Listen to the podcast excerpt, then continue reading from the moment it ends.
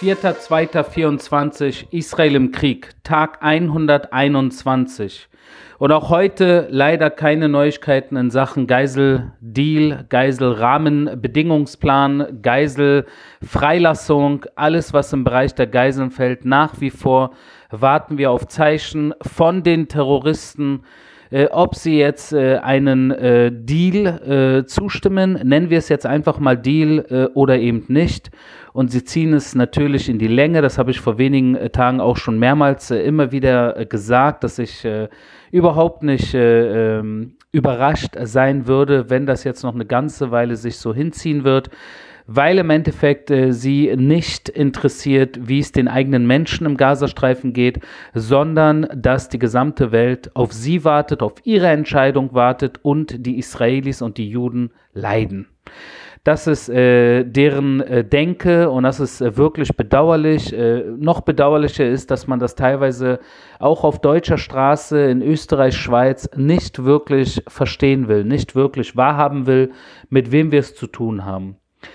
Aber was macht das Ganze auch mit Menschen? Und äh, das, das wollte ich heute ein bisschen besprechen, weil wir sind ja heute am Sonntag, äh, wie versprochen, ein bisschen kürzer, äh, weil viele von euch am Wochenende weniger Zeit haben natürlich und ihr eher mit der Familie und mit Freunden und mit Kindern und, äh, und so weiter und so fort. Deswegen heute kurz. Aber die Frage ist natürlich, was macht äh, eine derartige Situation, nicht nur der 7. Oktober an sich, sondern auch diese Geiselsituation mit vielen Menschen hier in Israel auch mit mir persönlich natürlich. Es ist, es belastet. Ich muss sagen, es belastet. Es belastet mich persönlich auch. Ich habe im Gefühl manchmal, ich brauche immer wieder irgendwie so ein bisschen äh, einen Strohhalm, wo ich Luft zum Atmen bekomme, weil die Situation jedes Mal, wenn ich dran denke, mir wirklich schwerfällt, dass es unschuldige Menschen gibt, die von brutalen Terroristen, Vergewaltigern, Mördern, gefangen gehalten werden. Das ist eine Situation, mit der ich persönlich nicht leben kann und deshalb ich versuche nicht zu oft daran zu denken, weil, wie gesagt, es mir die Luft zum Atmen, die Luft zum Atmen nimmt, dieser Gedanke. Und das ist irgendwo auch etwas sehr Traumatisches. Ich wurde mehrmals gefragt, äh, ob hier in Israel die Menschen und auch ich persönlich eventuell äh, eine Art posttraumatische Belastungsstörung haben, PTBS, das kennt ihr. Natürlich äh, Menschen, die im Krieg waren insbesondere oder etwas äh, wirklich Schlimmes am eigenen Leibe erlebt haben, die tragen natürlich Wunden mit sich und nicht nur am Körper, sondern auch im Kopf, in der Seele. Und die Frage ist natürlich, was viele Israelis hier vom 7. Oktober mit sich jetzt herumtragen. Viele Soldaten und Soldatinnen, die ganz vorne gekämpft haben und bestimmte Dinge gesehen haben. Viele Menschen, äh, die auch äh, Leichen zum Beispiel äh, bergen mussten oder Leichenteile gesucht haben, sprich Saka zum Beispiel, das ist die Organisation gewesen, die in den ersten Monaten in den Kibbutzen und beim Nova Musikfestival Leichenteile gesucht hat, um Menschen zu identifizieren. Also wirklich heftig und natürlich das gesamte Volk, der, der gesamte Staat, der jeden Tag mitfiebert, jeder natürlich mit seinem eigenen Gefühl, seinen eigenen Emotionen, je nachdem, wie nah man auch dran ist an der Situation, ob man jemanden verloren hat, der einem nahe stand, ob man jemanden äh, vorne im Krieg hat, in einer der äh, Kampfeinheiten, äh, vor, über, wo man Angst hat, äh, dass er oder sie eventuell nicht zurückkommen wird oder natürlich äh, Menschen, die auf ihre Liebsten warten, die nach wie vor in irgendwelchen Tunneln im Gazastreifen äh, festgehalten werden. Und diese posttraumatische Belastungsstörung, die äh, würde ich jetzt einfach mal behaupten, äh, tragen hier alle im Land irgendwie auf der einen oder anderen Weise mit sich herum.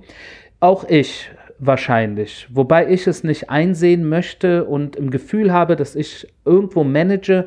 das kommt wahrscheinlich, weil ich damals im Berliner Bezirk Wedding natürlich meine eigenen Erfahrungen schon auf der Straße gemacht habe als 13-Jähriger, um mein Leben gekämpft habe mit sehr vielen aggressiven äh, muslimischen, leider Antisemiten, äh, die mir äh, die mir Böses äh, tun wollten, immer wieder und das äh, mehrere Jahre und ich mich deshalb auch irgendwo in eine Situation gefühlt habe, um zu überleben, dass ich mich ihnen anschließen muss, meine gesamte Jugend deshalb irgendwo im Kriminellen unterwegs war und irgendwo auch Gangster wurde und das alles natürlich, äh, um diese Zeit auch zu überleben.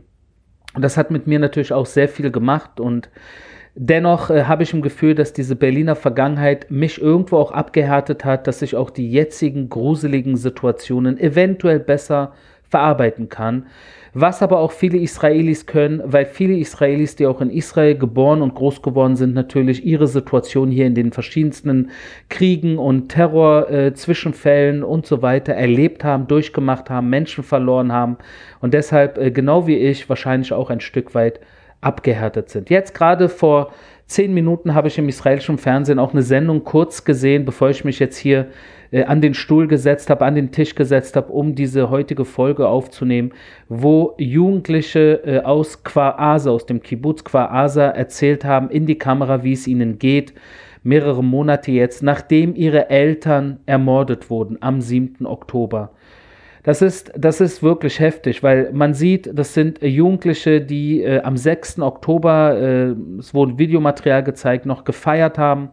Und ab dem 7. Oktober ist ihre Welt in sich zusammengebrochen. Wirklich heftig. Und ob diese Jugendlichen äh, jemals wirklich wieder genau so feiern können wie am 6. Oktober, ich weiß es nicht. Ich weiß es nicht, weil ich meine Eltern äh, zum Glück nicht verloren habe und auch niemanden, der mir sehr, sehr, sehr nahe stand und deshalb ein Stück weit entfernter bin von dieser Katastrophe des 7. Oktober wie diese Jugendlichen. Aber auch Juden überall auf der Welt, auch jetzt in Berlin haben wir wieder mitbekommen, äh, wurde wieder ein Jugendlicher beziehungsweise ein, ein Mann, ein jüdischer Mann, äh, krankenhausreif geschlagen von einem arabischen Mann weil er anderer Meinung war und äh, sich eventuell auch da in Berlin, äh, habe ich gelesen, äh, für diese Geiselbefreiungssache eingesetzt hat und deshalb krankenhausgereif geschlagen wurde, gestern in Berlin Mitte.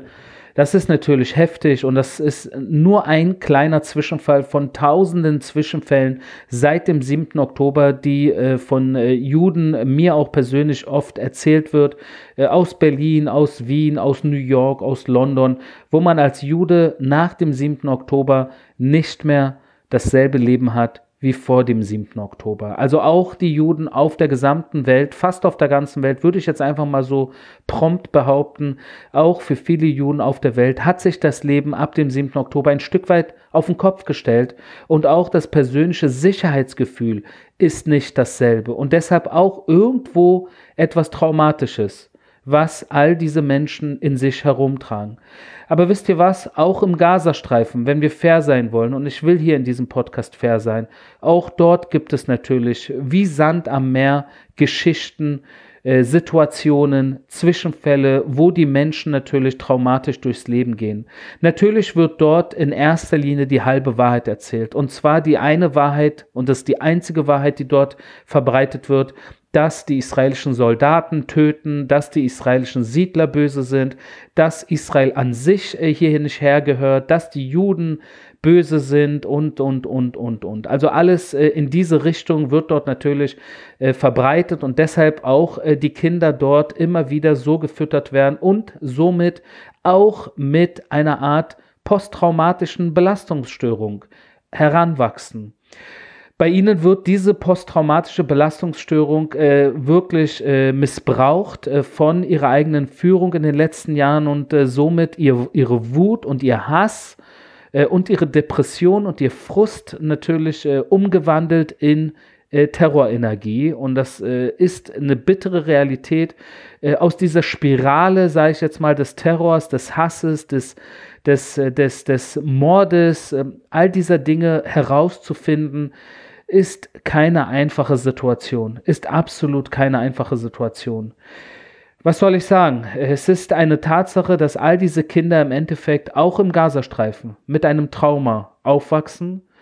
Ob jetzt ihre Eltern und Freunde und Verwandten und Terrorchefs ihnen die volle Wahrheit sagen oder nicht, ändert im Endeffekt an der persönlichen Traumasituation dieser Kinder nichts und wir werden wahrscheinlich in den nächsten Jahren und Jahrzehnten nach wie vor in einer Art Problemsituation hier zwischen Israelis und Palästinensern bleiben. Ich habe nicht im Gefühl, dass das irgendwo sich demnächst bessern wird, aber ich will immer ein Stück weit Optimismus und ein Stück weit Hoffnung, Tikwa, in mir beibehalten. Das war mein täglicher Kriegsbericht aus Israel, Wir hören uns morgen.